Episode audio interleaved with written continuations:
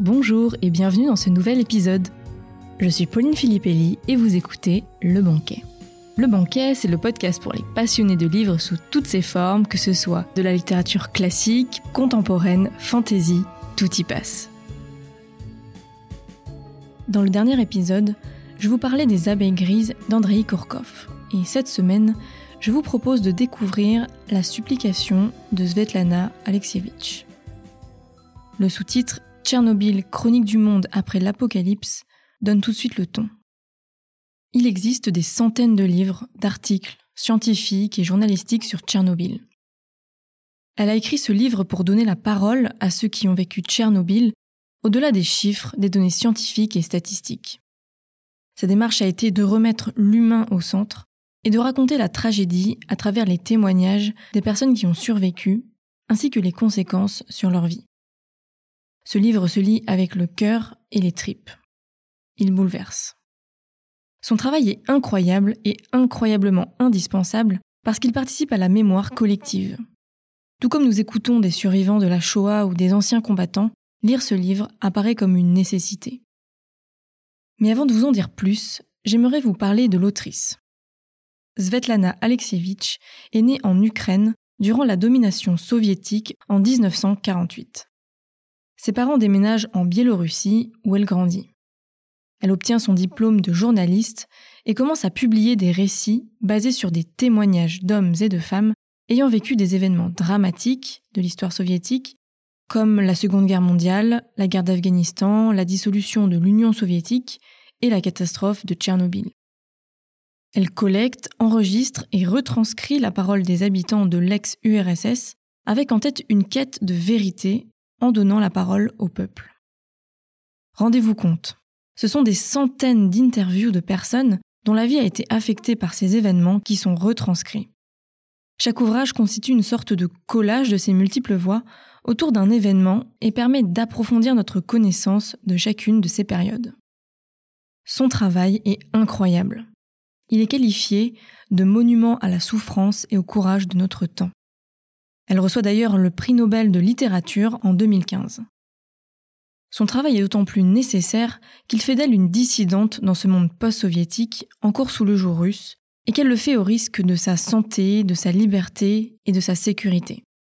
Elle qui dénonce également l'implication russe dans le conflit séparatiste dans le Donbass en Ukraine, déplore les morts lors de l'Euromaiden en 2004 a dû vivre de nombreuses années en exil, notamment à Paris ou à Berlin, car en osant critiquer et dénoncer le pouvoir russe, on met évidemment sa vie et celle de ses proches en danger. Revenons-en maintenant au livre. Tchernobyl, 26 avril 1886, 1h23 du matin. Le réacteur 4 de la centrale nucléaire de Tchernobyl explose.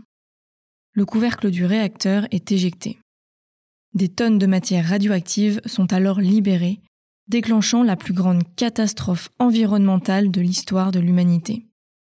Les quantités de radioactivité libérées sont environ 200 fois supérieures aux radiations combinées émises par les bombes atomiques d'Hiroshima et Nagasaki. L'armée soviétique organise l'évacuation de centaines de milliers de personnes habitant autour de la centrale, seulement 36 heures après l'explosion. Personne ne comprend vraiment ce qu'il se passe, et pour être rassurant, on leur dit qu'ils reviendront dans trois jours. Ils n'ont pas le droit d'emmener leurs chiens, leurs chats, juste quelques affaires. Mais ils ne reviendront jamais. Dans les mois qui suivent, environ 600 000 hommes sont mobilisés. Des militaires, des civils, des ouvriers, des sapeurs-pompiers, des pilotes d'hélicoptères, des mineurs, pour intervenir sur les lieux de la catastrophe. On les appelle les liquidateurs. Certains sont chargés de construire le sarcophage qui recouvrira le réacteur, d'autres déblayent les matériaux. Certains doivent retourner la Terre pour enfouir les retombées radioactives, d'autres doivent tuer tous les chiens et les chats. Mais les risques pour leur santé sont minimisés, dissimulés. Presque personne ne prend la mesure de la dangerosité. Beaucoup n'utiliseront pas de masque.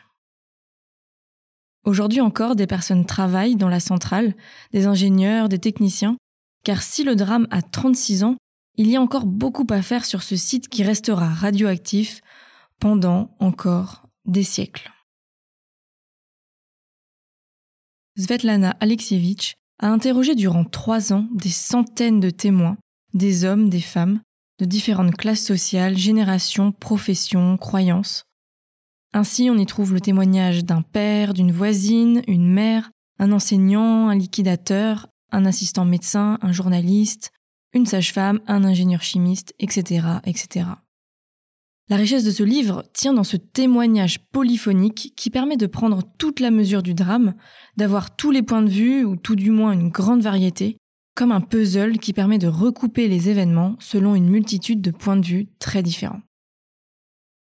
Le livre relate les conséquences de la catastrophe nucléaire de Tchernobyl de manière inédite, du point de vue de l'humain. Comme elle le dit dans son prologue, un événement raconté par une seule personne et son destin, raconté par plusieurs, il devient l'histoire.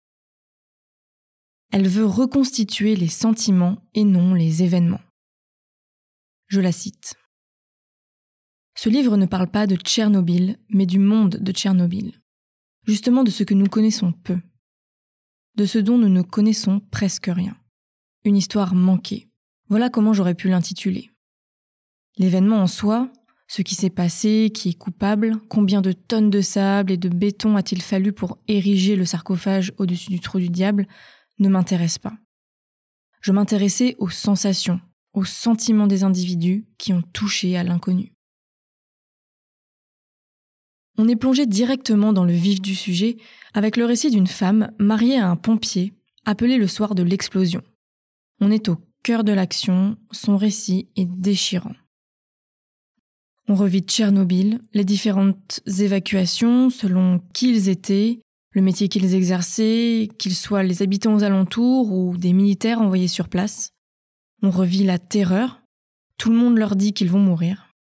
Plusieurs expriment d'ailleurs leur peur viscérale de la guerre. Certains passages m'ont beaucoup marqué et je voudrais vous en partager trois. Le premier est celui d'une femme que je trouve poignant. Je vous cite un extrait. Il n'y a rien de plus horrible que l'homme. Ici, lorsque je marchais dans la rue, je me retournais sans cesse. J'avais l'impression que l'on me suivait, tout près. Il ne se passe pas un seul jour où je ne pensais pas à la mort. Je sortais de la maison avec des habits toujours fraîchement lavés et du linge propre, au cas où on me tuerait. Je n'ai pas peur de la terre ou de l'eau, j'ai peur de l'homme. Ensuite, autre chose qui m'a marqué, ce sont les liquidateurs d'animaux.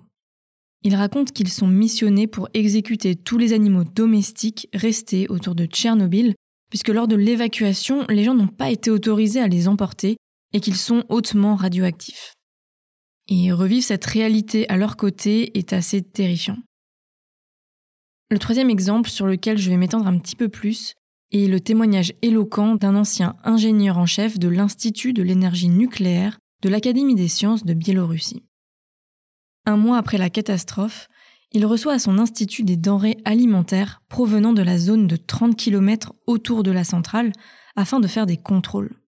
Il se rend compte que tous les produits sont irradiés, que tous les aliments qu'on lui apporte ne sont pas des aliments mais des déchets radioactifs, alors que ces produits sont encore à la vente dans les magasins.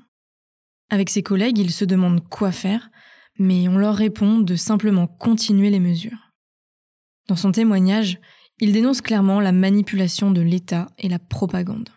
C'est d'ailleurs quelque chose qui revient souvent dans les témoignages, la propagande et les mensonges délibérés du gouvernement. Certains se rendent compte que ce qu'ils vivent réellement est minimisé, voire complètement dissimulé, mais beaucoup sont victimes de cette manipulation et s'en sont rendus compte bien après. Le témoignage de cet ingénieur est glaçant parce qu'il nous permet de comprendre pourquoi ceux qui avaient conscience du danger ont gardé le silence. On prend alors conscience de l'emprise du Parti communiste de l'Union soviétique à cette époque et du rôle de la foi aveugle qu'inspire le parti. L'ingénieur nous explique comment tout cela était possible. Je le cite. À la télé, Gorbatchev était rassurant. Des mesures d'urgence ont été prises. J'y croyais. Moi, avec mes 20 ans d'ancienneté en tant qu'ingénieur et une bonne connaissance des lois de la physique. Je savais bien qu'il fallait faire partir de là tout être vivant, même temporairement. Mais nous avons continué à mesurer consciencieusement et à regarder la télé. nous avions l'habitude de croire. J'appartiens à la génération de l'après-guerre et nous avons grandi dans la foi. Il poursuit. C'était la foi de vivre dans une société belle et juste, la foi que l'homme, chez nous, était la valeur suprême. Pour beaucoup de gens, l'effondrement de cette foi s'est soldé par des infarctus et des suicides. Certains se sont tirés une balle dans le cœur, comme l'académicien Legasov. Parce que dès qu'on perd la foi, on n'est plus un participant, on devient complice et l'on perd toute justification. Je le comprends si bien. Je tiens à préciser une chose à propos de ces témoignages. Oui, ils sont durs et parfois crus, mais à aucun moment on tombe dans le voyeurisme. Et je trouve que Svetlana Alexievitch réussit à nous retranscrire ces récits avec beaucoup de pudeur. On n'est ni dans l'analyse froide, ni dans l'ostentatoire.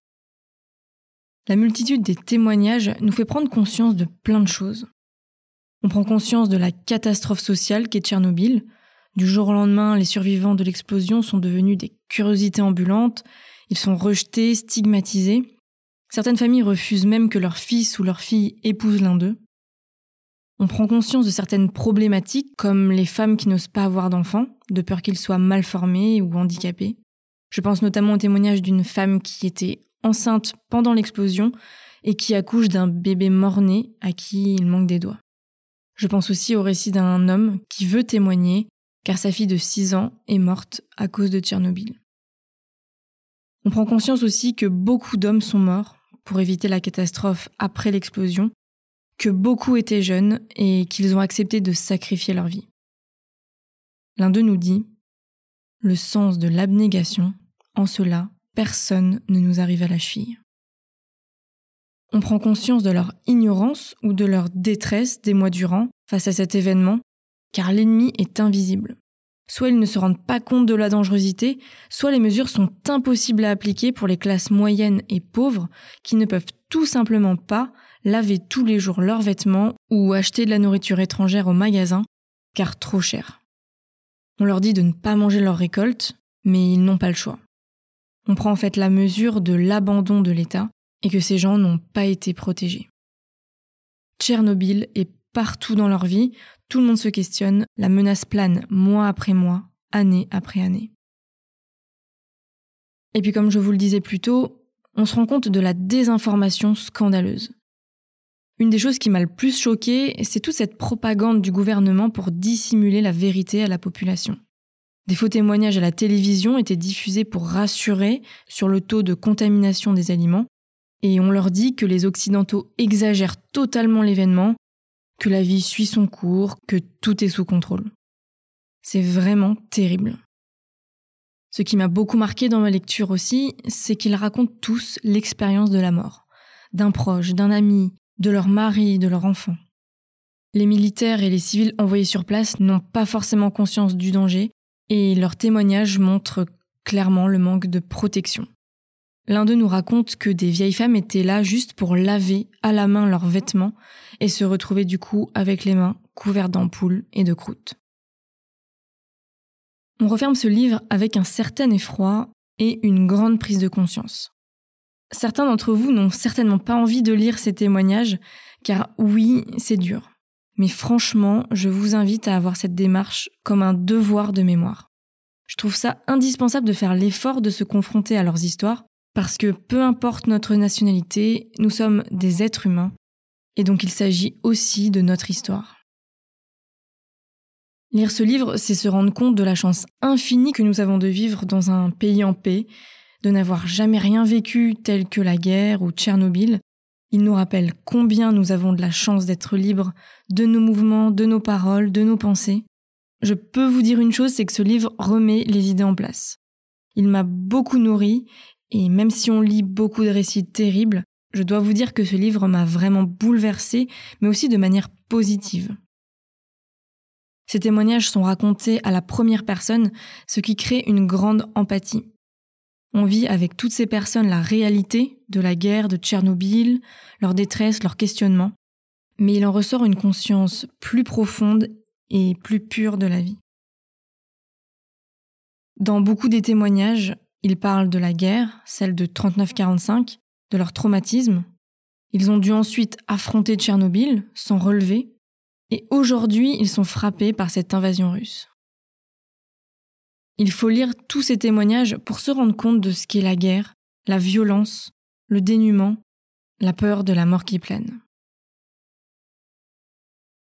Pour finir, je vous invite à regarder la série Tchernobyl sur HBO qui date de 2019 parce qu'elle est vraiment bien faite et elle nous retrace les événements. On revit le drame pour mieux le comprendre, comment l'explosion s'est produite, le drame humain qui s'en est suivi. Vraiment, cette série est extrêmement juste et bien faite.